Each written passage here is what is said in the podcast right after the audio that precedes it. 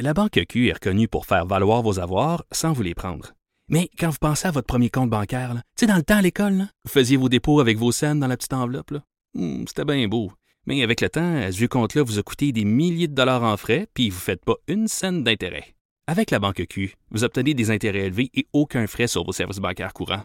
Autrement dit, ça fait pas mal plus de scènes dans votre enveloppe, ça. Banque Q, faites valoir vos avoirs. Visitez banqueq.ca pour en savoir plus. Comme à chaque mercredi, on va parler d'histoire avec mon ami l'historien Denis Anger. Salut Denis. Allô Jonathan. J'aime bien euh, l'angle que tu as proposé m'a bien fait sourire parce que certains regardent aller le président américain euh, dans la crise récente, mais dans, dans, dans, la globalité de son action. Puis certains se disent souvent, ah, c'est assurément le pire président que les États-Unis ont jamais eu. Et là, tu euh, nous as proposé de, de, de, de, jouer le jeu, de comparer. Est-ce que ben Donald Trump serait vraiment le pire président des États-Unis?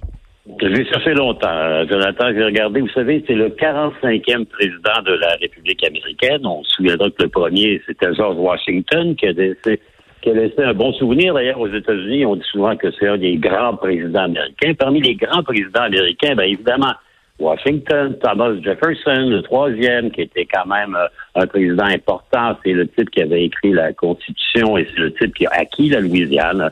Abraham Lincoln. Hein. Lincoln, dans une situation absolument épouvantable, il va sauver l'Union américaine. Il est le président de la guerre civile américaine. Euh, plus tard, on va avoir, par exemple, Teddy Roosevelt, qui est un c'est un président très dynamique, très actif. C'est lui qui, au début du 20e siècle, va casser les trusts. Il va être le premier, notamment, à créer des parcs nationaux. Le président Wilson, Première Guerre mondiale, euh, victorieux de l'Allemagne impériale. Évidemment, probablement, dans mon livre à moi, le plus grand président, Franklin Delano Roosevelt, qui, lui, va composer avec deux crises épouvantables d'une part, la grande récession économique. Il est élu en 1932. À ce moment-là, 30% des Américains sont au chômage. La situation économique est pire qu'aujourd'hui. Et il va relever avec ce qu'on va appeler le New Deal l'économie américaine. Il va être aussi le président qui va diriger les États-Unis dans la Deuxième Guerre mondiale. Plus récemment, Truman. Truman, on disait que c'était un pas bon. C'était rien. Vous savez, Truman, il est arrivé un peu à la vice-présidence par accident. C'est un type dont la seule, comment dire, feuille de gloire, c'est d'avoir été président, euh, pas président, propriétaire d'une mercerie pour hommes. C'est un vendeur de guenilles. Et soudainement, il va se réaliser et il va être celui qui va stopper euh, l'expansionnisme euh, communiste en 1950. Et c'est lui qui aura le courage de dire à un grand général américain, Donald MacArthur, je te congédie. Évidemment, on se rappellera de, de Johnson, Lyndon Johnson, pas populaire, mais il y a quand même un leg important. Les droits civiques, euh, c'est lui qui, en 1964, a donné aux Noirs américains un peu voix au chapitre. Kennedy, qui était un coureur de femmes, quelqu'un dont on n'avait pas vraiment une très haute opinion et qui, euh, lors de la crise des missiles cubains, va se, mhm. comment dire, s'affirmer comme un président de grande envergure. Euh, même le président Reagan. Reagan, on disait, bah, comédien, il connaît pas grand-chose, jamais fait de politique. Euh, il va quand même insuffler un esprit qui va contribuer largement à l'univers plus paisible dans lequel on vit.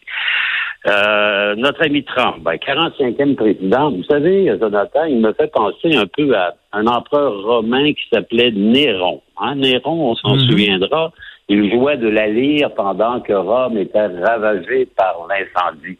Moi qui ai du temps pour regarder un peu les points de presse quotidiens du président Trump, euh, il me fait penser de plus en plus à Néron, dont on disait qu'il était, il était un incompétent, un narcissique, un être qui n'avait aucune, comment dire, préhension de la réalité.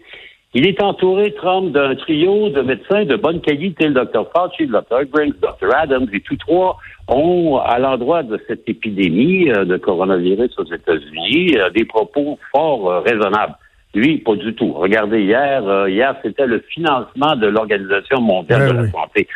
Donc, euh, de plus en plus, il était, il était pas bon. Et là, il est en train de devenir très mauvais. Je suis pas le seul à penser. Hier, le Washington Post, qui est quand même un assez bon journal euh, aux États-Unis, a décrété qu'il était le pire président de l'histoire américaine et qu'il avait supplanté des monuments d'ineptitude dont notamment, il y a un président qu'on a appelé euh, le président Polk, le président Fillmore. Ils allaient 1830-40 aux États-Unis, qui n'ont pas, qui ont pas su euh, composer avec toute la crise de l'esclavage.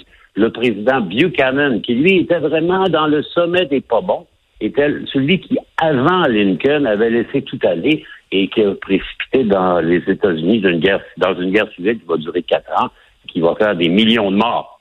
Il y avait aussi le président Grant, U.S. Grant. Grant, c'est un général qui était un grand général. Il était celui qui avait battu le, général euh, sudiste Lee, mais il est élu comme président et il a un petit problème qui s'appelle la bouteille. D'ailleurs, euh, il va passer les quatre ans de son mandat euh, quelque part entre deux eaux et il va mourir d'un cancer de l'estomac à cause d'une consommation excessive d'alcool.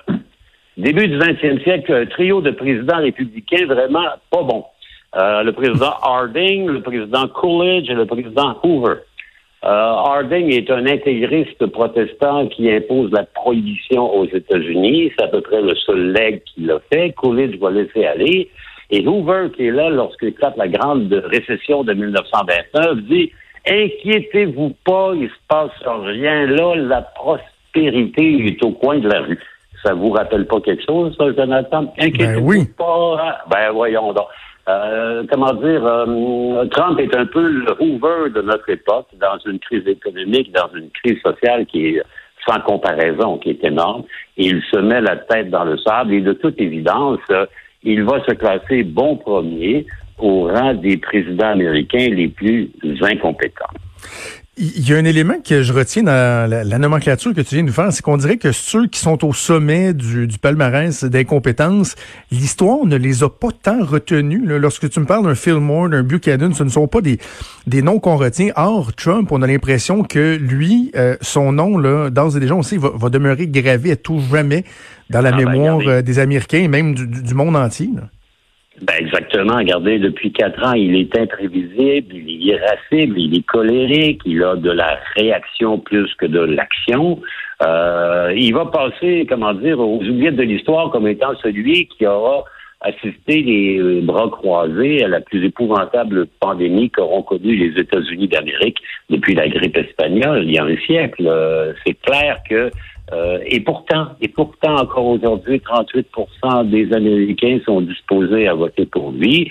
Et la semaine encore, son taux d'approbation avait atteint des sommets. Ce que l'on voit, et on le voit ce matin, il y a un sondage dans un site qui s'appelle Politico, qui montre que les Américains prennent conscience de l'inaptitude de leur président et qu'actuellement 55 des Américains trouvent que le gouvernement fédéral gère la crise de manière réhontée lorsqu'on voit Trump d'un côté et qu'on voit le gouverneur de New York, Andrew Cuomo, euh, qui vient d'une famille euh, qui a une grande tradition démocrate, de le voir confronté avec des morts par milliers, des cas par dizaines de milliers dans l'État de New York, présent, efficace, on réalise que c'est peut-être pas la bonne personne qui siège dans le bureau ovale par les temps qui courent.